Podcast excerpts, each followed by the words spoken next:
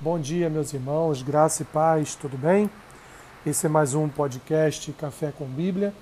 Hoje, dia 18 de maio, faremos a leitura e uma breve reflexão no texto que se encontra no livro de Hebreus, capítulo 9, versículos 13 e 14, que dizem assim: Portanto, se o sangue de bodes e de touros e a cinza de uma novilha, aspergidos sobre os contaminados, os santificam, quanto à purificação da carne, muito mais o sangue de Cristo, que pelo Espírito eterno a si mesmo se ofereceu sem mácula a Deus, purificará nossa consciência de obras mortas, para servirmos ao Deus vivo.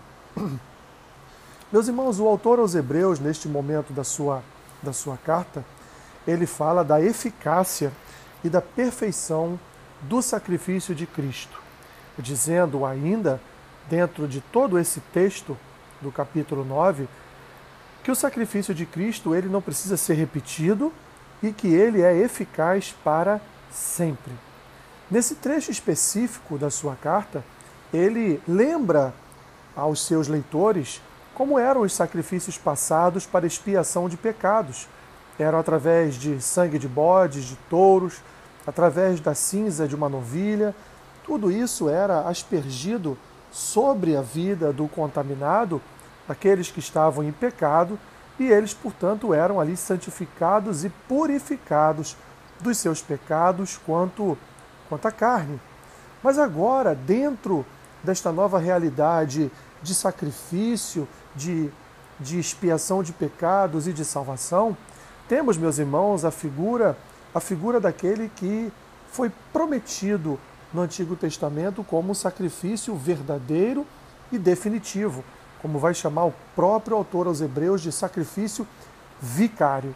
E ele então aqui explica, meus irmãos, que o sangue de Cristo derramado ali no madeiro, ali naquela cruz, através do seu Espírito, que é eterno, ele nos purificou para sempre de todos os nossos pecados e iniquidades. O sangue de Cristo, ele nos lavou, nos regenerou, nos purificou e santificou, meus irmãos, a nossa consciência, a consciência que tínhamos, a vida que possuíamos nas obras mortas. Agora, meus irmãos, a nossa consciência é a consciência dos santos, é a consciência dos regenerados, é a consciência daqueles em que Cristo habita e pelo seu poder, através do seu Espírito, transformou os nossos corações por sua palavra. Assim termina aqui o autor aos Hebreus falando no final da frase do parágrafo da oração do versículo 14, para servirmos ao Deus vivo. Sirva, meu irmão, minha irmã, ao Senhor. Somos libertos do pecado pelo sangue do Cordeiro Pascual. Somos libertos das iniquidades, das enfermidades, da vida da vida eterna no inferno, no lago de fogo e enxofre, por causa da obra e do derramar do sangue de Jesus Cristo no Calvário, que selou as nossas vidas para a eternidade ao seu lado. Pai, obrigado. Obrigado porque o Senhor nos salvou.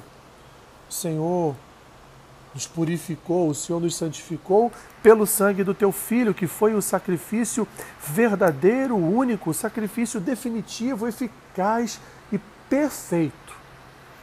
Ou seja, Senhor, não precisamos mais da matança de animais, porque o Messias foi enviado e por sua morte fomos restaurados para uma vida eterna.